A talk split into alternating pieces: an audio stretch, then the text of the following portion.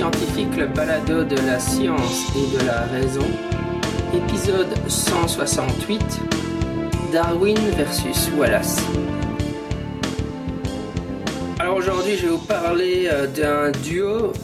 Enfin, donc ça va être un épisode un peu historique euh, du débat euh, en métapsychique ou parapsychologie. Et je vais vous parler d'un duo, donc d'un sceptique et d'un tenant qui représente bien cette polarité dans le débat entre les sceptiques et les tenants. Et donc c'est Charles Darwin, bien connu pour la théorie de l'évolution, et Alfred Russel Wallace, qui est en fait le co-découvreur de la théorie de l'évolution. Et lequel est le sceptique et lequel est le tenant, euh, on, vous le découvrirez bientôt, même si à mon avis vous pouvez, euh, vous pouvez le deviner euh, par vos connaissances sur la théorie de l'évolution. Avant d'attaquer cette, petite présentation, enfin cette petite discussion un peu historique, je voulais juste signaler que récemment, donc l'endroit où on stocke les épisodes, les épisodes du podcast, on a atteint la limite, donc depuis depuis un, quelques temps maintenant, je, j'efface les épisodes les plus anciens pour en laisser pour l'instant à peu près 150 euh, dans le feed. Bon, je pense que 150 épisodes accessibles en permanence, c'est largement suffisant. Mais donc, vous étonnez pas si jamais vous, vous, essayez d'aller dans les archives du balado pour aller euh, voir les épisodes les plus anciens. Euh, au fur et à mesure, ils vont être enlevés pour bah, simplement pour avoir suffisamment d'espace pour de stockage. Ou enfin bon, voilà quoi, c'est juste une question euh, euh, financière et d'espace, etc. Donc, euh, comme je ne gagne pas d'argent en faisant ce balado, en maintenant comme ça juste 150, 150 épisodes, on laisse les fichiers là où ils sont. Et de toute façon, c'est l'ami Denis Solaro qui, qui m'offre cet espace, donc ça ne me coûte rien, ce qui est très bien. Et lui, c'est lui qui contribue de cette façon-là euh, au balado. Merci à Denis encore. Mais donc euh, voilà, euh, vous étonnez pas, il y aura il y aura dorénavant normalement 150 épisodes, les 150 derniers épisodes dans le feed, les épisodes les plus anciens. Bah oui, parce qu'on a, a fait, ça fait déjà pas mal d'années que je fais ce podcast, mais disons les épisodes seront les plus anciens seront éliminés au fur et à mesure. Si je vous en parle, c'est pas parce que c'est quelque chose de, très important, mais simplement j'ai l'idée que pour l'instant, on a éliminé les, épisodes les plus anciens pour le dire franchement, où le son était assez euh, putride. Euh, bon, quand j'ai commencé le balado, euh, j'avais pas de bon micro, j'étais mal équipé. enfin comme tous les podcasts au départ, ça a été assez difficile. Et donc ces épisodes-là, quel que soit la contenu, l'intérêt du contenu, bon, le, son est trop mauvais. Mais, mais par la suite, une fois que je vais arriver, donc, puisque chaque fois que je mets un nouvel épisode, j'en élimine un des archives. Quand je vais arriver dans les épisodes où le son est nettement meilleur, euh, là il y a des épisodes probablement où euh, que j'ai trouvé que je trouve euh, vraiment excellent et il se pourrait que je fasse ce que j'appelle des encore, c'est-à-dire que je remette simplement des épisodes. Peut-être enfin j'ai pas encore vraiment décidé mais parce que je suis toujours dans la dans la zone où les épisodes le son est trop mauvais. Mais une fois que je serai dans dans la zone où les sons sont meilleurs je me disais qu'une fois par mois je remettrai peut-être un ancien, un ancien épisode qui a été effacé des archives et je le remettrai en, haut du feed euh, pour en faire profiter les gens pour, quand je trouve que c'est des épisodes qui ont été qui étaient particulièrement intéressants dont le contenu valait vraiment la peine d'être entendu pour leur donner une, une nouvelle chance. Et donc euh, si je fais ça euh, quand je ferai ça je mettrai dans les dans le titre entre parenthèses encore, donc les gens qui auraient, s'il y en a, enfin je sais qu'il y en a, qui ont écouté absolument tous les épisodes du balado jusqu'à présent, euh, s'ils voient encore, ils savent qu'ils peuvent skipper l'épisode. Et honnêtement, c'est aussi parce que, euh, bon, le balado, ça me prend beaucoup de temps, mais j'ai d'autres projets euh, sur le feu. on travaille toujours sur les dossiers de Septic OVNI. enfin, il y a d'autres choses dont, dont, enfin, évidemment, il y a Bruxelles Septico Pub, etc. Et concrètement, en faire quatre épisodes par mois, c'est quand même un peu lourd à l'heure actuelle. Ça m'empêche de faire d'autres choses que j'ai envie de faire. Bon, évidemment, euh, il arrive à Nicolas Gauvry de contribuer au balado et je lui en suis très reconnaissant pour m'alléger un peu la tâche. Euh, mais donc, euh, si en plus de ça, évidemment, idéalement, moi, je, je, cherche des contributeurs, mais évidemment, des personnes qui contribueraient au balado, mais non, c'est difficile à trouver parce qu'il faut des gens qui euh, soit à la fois euh, je veux dire, des, sceptiques, et qui, qui, qui ait les compétences nécessaires, et qui, d'un autre côté, euh, ait le temps et l'envie de contribuer. Euh, c'est pas évident à trouver. Enfin, on n'est déjà pas beaucoup de sceptiques ou de de zététiciens dans la langue de Molière. Et bon, il faut encore qu'ils aient envie de contribuer au balado. Euh, j'ai déjà eu beaucoup de chance de, trouver Nicolas. Mais donc, idéalement, c'est vrai que je pourrais, s'il y avait d'autres personnes qui avaient, qui auraient les qualifications, enfin, et l'orientation euh, sceptique, euh, et qui auraient le temps ou l'envie, euh, ça sera avec plaisir que, que je leur laisserai de l'espace sur le balado. Enfin, ceci étant dit, voilà, vous étonnez pas, peut-être que dans un avenir plus ou moins proche, une fois par mois, je mettrai un épisode encore avec, comme on dit, un blast from the past, un petit rappel du passé, euh, une sélection des épisodes que j'ai déjà effacé des archives mais que j'ai trouvé excellents, que j'ai envie de remettre dans le feed. How do you start to get close to animals that lived hundreds of millions of years? Dinosaurs. Dinosaurs. Dinosaurs. Dinosaurs. Dinosaurs weren't just giant lizards, but a truly unique kind of reptile. Weren't just giant lizards. Dinosaurs roamed for more than 150 million years. Dinosaurs roamed in amazing shapes and sizes. Very few left evidence of their existence. And those bones never cease to fascinate us. The more we find, the more complete our understanding. Utterly awe-inspiring. The world of the dinosaurs. There are always new discoveries out there, waiting to be found. Waiting to be found. The more we find, the more complete our understanding. Utterly awe-inspiring. The world of the dinosaurs.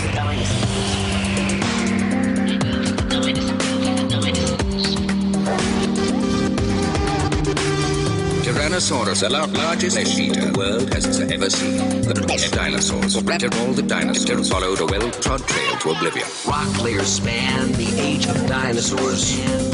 The deeper the layer, the older the rock. At the top, rock from the Cretaceous. Below that, the Jurassic. And near the bottom, red Triassic badlands. When dinosaurs first appeared. When dinosaurs first appeared. The more we find, the more complete our understanding. Utterly awe-inspiring. The world of the dinosaurs.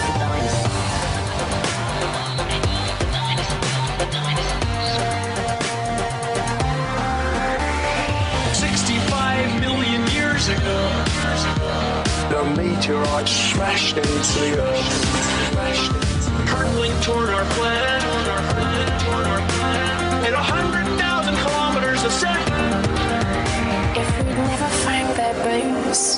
We wouldn't ever have known. Ever have known. These ancient animals ever existed. Found their bones, we wouldn't ever have known. Ever have known. These ancient animals ever existed. Find the more complete our understanding. Utterly awe-inspiring.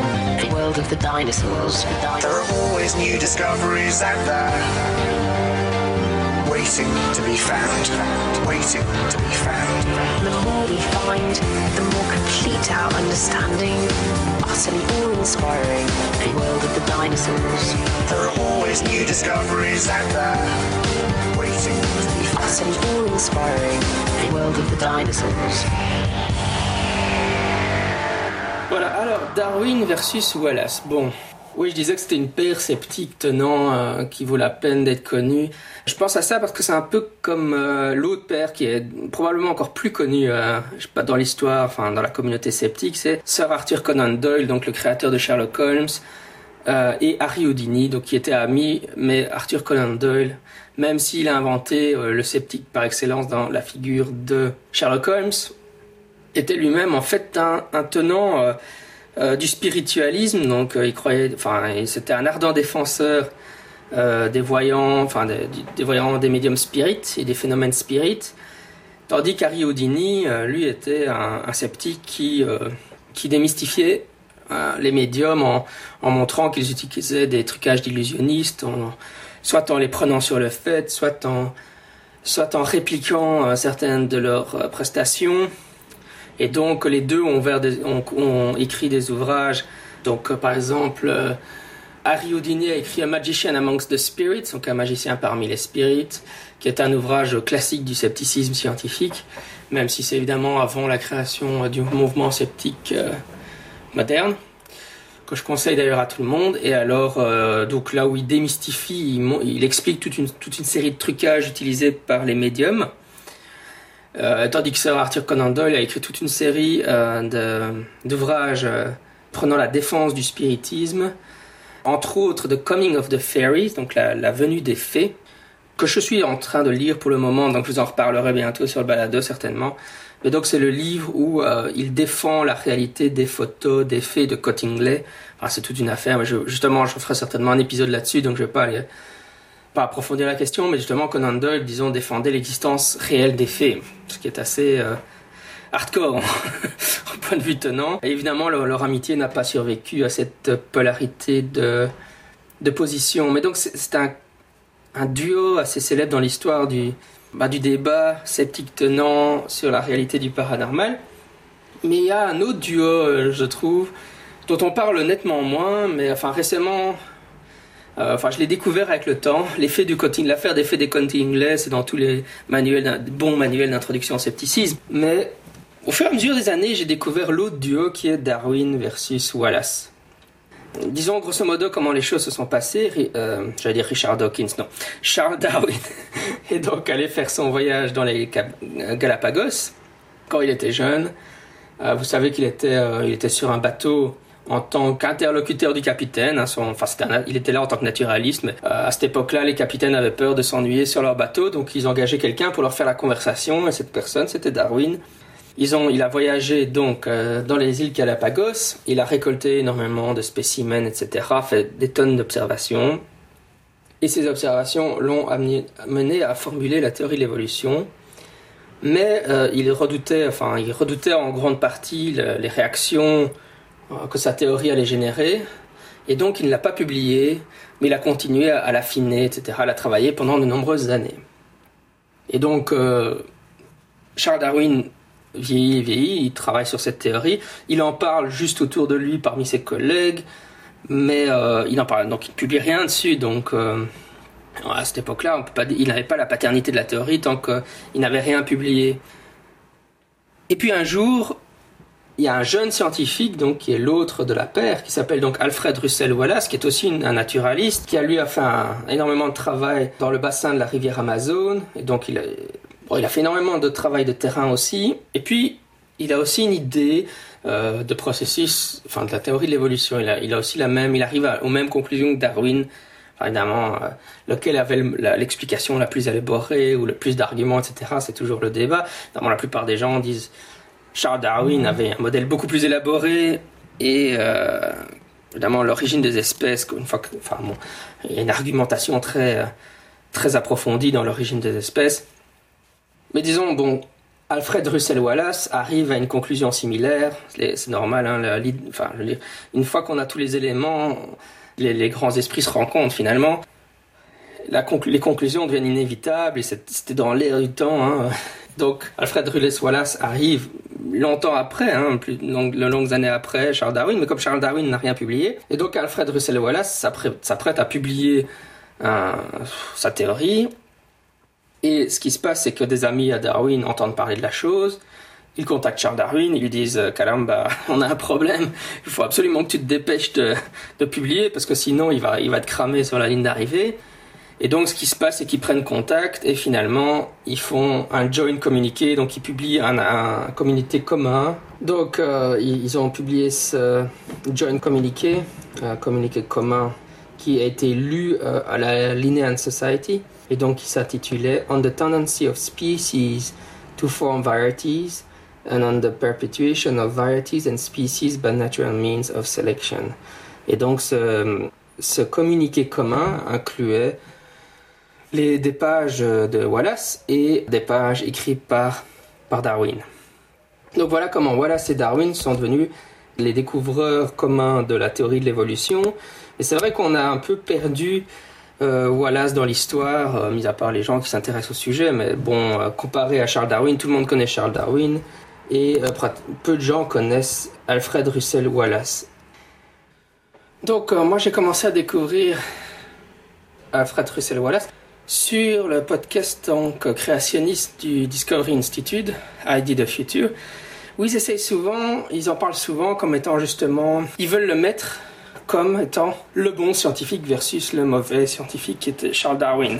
Pourquoi? Parce qu'ils essayent de dire que Alfred Russel Wallace avait une conception euh, similaire au dessin intelligent. Et on retrouve ces idées-là aussi du côté donc de la, des tenants de l'existence d'authentiques phénomènes paranormaux, donc par exemple sur le podcast Skeptico, donc qui n'est pas un podcast sceptique comme je l'ai souvent dit. Et là, évidemment, c'est la même chose. On, nous dit aussi, oui, mais voilà, euh, Charles Darwin, c'était un matérialiste, bouh, bouh, bouh, c'est pas bien les matérialistes. Mais heureusement, il y a Alfred Russel Wallace, et finalement, ils essayent de, de vendre à Alfred Russel Wallace comme étant le bon scientifique versus Charles Darwin qui est le mauvais. Pourquoi? Parce que Charles Darwin est matérialiste, et évidemment, aussi bien les créationnistes de type dessin intelligent que de l'existence du, de, processus authentiquement paranormaux, de, de l'existence du psy, ont tendance à être euh, contre le matérialisme.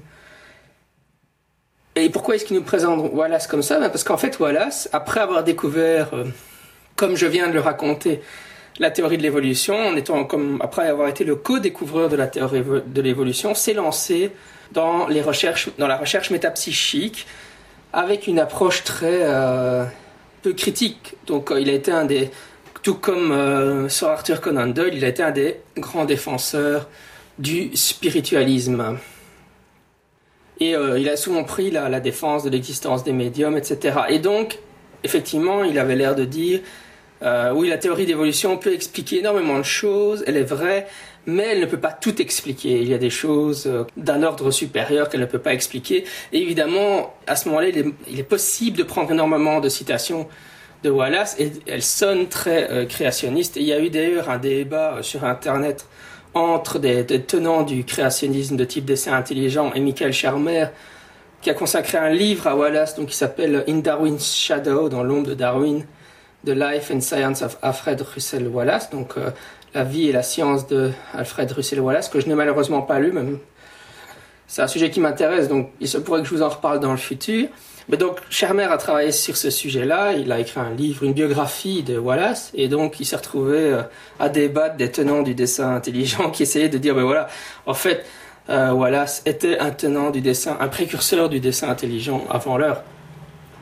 Évidemment, oui, c'est ça. Ils disent que c'était un tenant du dessin intelligent avant l'heure, oui, peut-être, mais c'est avant tout un, descend- un, un tenant du spiritualisme, donc que les médiums ont d'authentiques pouvoirs, enfin, sont capables d'authentiques phénomènes paranormaux, qu'il y a des esprits qui existent, euh, que l'âme survit à la mort du corps, etc. Toutes les idées qu'on trouve euh, chez les, dans le spiritualisme du 19e siècle. Et alors, ça va nous arriver à, à un moment bien précis, c'est celui dont je vais parler spécifiquement, qui a été un procès autour du Dr. Slate. Et là, je me base sur un article qui a été publié en 96 dans Scientific American, qui s'appelle Charles Darwin and Associates Ghostbusters, donc euh, Charles Darwin et les associés, les chasseurs de fantômes. L'article, c'est justement centré sur ce procès autour du Dr. Henry Slade. Bon, alors qui était le, le Dr. Henry Slade C'était un, c'est un médium très célèbre. Euh, Slade a voyagé euh, dans le monde. Je dirais un peu c'était Uri Geller de l'époque. Il est extrêmement célèbre et il faisait euh, des représentations un peu partout dans le monde. Et donc un jour, on annonce que euh, Henry Slade va se produire en Grande-Bretagne. Et évidemment, ça crée de nouveau la, la, la polarisation de sceptiques et tenants. Quelqu'un comme Wallace est persuadé que Slade est authentique. Ah oui, alors qu'est-ce que faisait le Henry Slade? Il avait un, tour assez particulier, puisque vous savez, il y a eu une évolution du, spiritisme et du spiritualisme. Donc les sœurs Fox utilisaient au départ les, coups dans la technique des rap, donc les coups dans le mur. Puis il y a eu euh, les phénomènes d'écriture euh, avec un verre, et puis euh, l'invention du Ouija, etc. Et puis les lévitations de table, il y a toute une, il fallait chaque fois un peu inventer des nouvelles choses pour ah, aussi avoir sa propre touche si on voulait devenir une sorte de star médium. Slade avait, avait développé une approche qui se basait sur des petits tableaux en bois. Donc, euh, vous imaginez des tableaux noirs, mais de la taille d'un livre, ce qui était utilisé à l'époque, donc au 19e, à l'époque victorienne, par euh, les élèves à l'école. Ils avaient, ils avaient pas de cahier, ils avaient euh, ces, plaques en, ces mini tableaux noirs. Et donc, Slade les, les l'un sur l'autre. Et puis, bon, il y avait quelqu'un qui posait une question. Il y avait un certain nombre de manipulations. Enfin, c'était toujours dans, du côté, euh, comme les séances de médium. Mais la différence, c'est que les esprits écrivaient à la craie. Donc, quand, quand ils réouvraient euh, les, euh, les plaques, il y avait un message qui était écrit par les médiums, supposés médiums, par les, non, il y avait un message qui était écrit par les supposés esprits. Évidemment, on pense que c'était un trucage.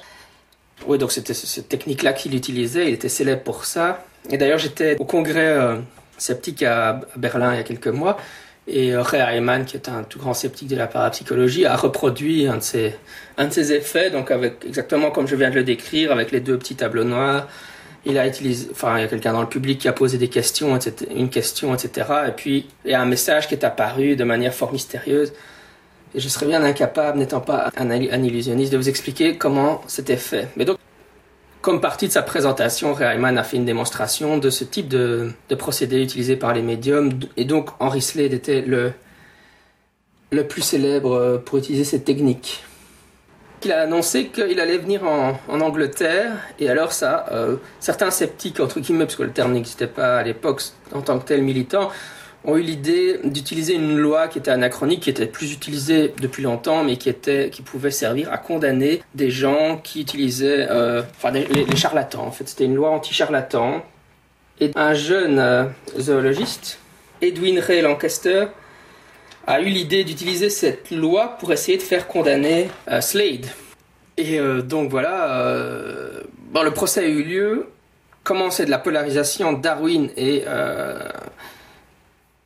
et voilà, c'est réalisé, c'est que Darwin, il voulait pas se, compromettre en prenant position trop claire officiellement là-dessus, même si dans ses courriers privés, il était très clair sur ce qu'il pensait des médiums. Donc, euh, parce que bon, il, était encore bon, dans la controverse autour de la théorie de l'évolution, donc il voulait pas se lancer dans une autre controverse. Mais en fait, ce qu'il a fait, c'est qu'il a financé le, le procès. C'est-à-dire que pour que le procès ait lieu, il fallait payer une somme relativement conséquente, donc euh, équivalente d'un mois de salaire. Enfin, il dans l'article, il donne, il donne la somme exacte. C'est lui qui a donné l'argent pour euh, donc au, zoologiste Lancaster pour qu'il puisse faire euh, ce procès. Donc il a contribué très activement parce que bon, il avait lui, bon forcément, il avait eu aussi des décès dans sa famille, il avait eu des rencontres avec des médiums et il n'en pensait que le plus grand mal. Et donc il voulait contribuer euh, justement à lutter contre le fléau des, médiums spirites. Et donc il, a contribué activement en donnant de l'argent. Et à l'inverse, euh, Wallace, lui, était euh, durant ce procès sur le banc euh, pour témoigner en faveur de, de, Slade et du fait que, bon, un des arguments, c'est que c'est pas parce qu'il y a des, magiciens qui savent reproduire les faits que ça veut dire que, quand Slade le fait, c'est pas un effet réellement authentique. Enfin, c'est tous les arguments classiques. Et donc voilà, c'est une étape assez marrante dans l'histoire du débat entre sceptiques et tenants. Alors, vous allez me demander quel est le résultat du, du procès. Ben, le résultat, c'est que il a été condamné donc pour trois mois en maison de correction, mais en réalité, il n'a, Slade n'a jamais, euh, n'a jamais euh, comment réalisé cette euh, cette durée, n'a pas été en prison, essentiellement parce que après appel, l'autre juge, le juge suivant, a décidé que la fameuse loi contre contre le, les charlatans ne s'appliquait pas dans le cas de Slade puisqu'il avait bon une technique un peu particulière. Euh, la, loi ne portait pas sur l'écriture spirite. Après ça, après qu'il ait gagné en appel, euh, Slade s'est enfoui euh, en, en Allemagne. Ce qui est un autre épisode assez intéressant, et c'était d'ailleurs le sujet de la conférence de, Reimann à, à Berlin, puisqu'en fait, une fois qu'il est arrivé en Allemagne, Slade est allé chez un physicien qui s'appelle Johann Karl Friedrich Zöllner, bon, excusez ma prononciation déplorable de l'allemand, qui, est un, qui était un professeur de physique et d'astronomie, qui a fait des tests et qui en a conclu que, que Slade était authentique, avait des pouvoirs authentiques, et a, conçu même toute une théorie pour expliquer. Il pensait, euh, donc Zöllner euh, argumente argumentait dans, un ouvrage qu'il a écrit à l'époque que, que Slade était capable de manipuler la quatrième dimension. Enfin, c'est une autre histoire que l'opposition Darwin-Wallace. Voilà un peu ce que je voulais vous raconter pour aujourd'hui. Donc, euh, on oppose souvent Arthur Conan Doyle à, à, euh, Harry. Donc voilà, maintenant on voit que Charles Darwin a joué aussi un rôle important à sa, à sa manière dans le débat sur euh, la réalité des médiums. Comme ça, si vous ne connaissiez pas, vous avez fait euh, connaissance maintenant euh, avec Alfred Russel Wallace, co-découvreur de la théorie de l'évolution et euh, spiritualiste convaincu. C'était Scepticisme scientifique, le balado de la science et de la raison. Je suis votre hôte Jean-Michel Abrassard. D'ici là, à la semaine prochaine, sceptiquement vôtre.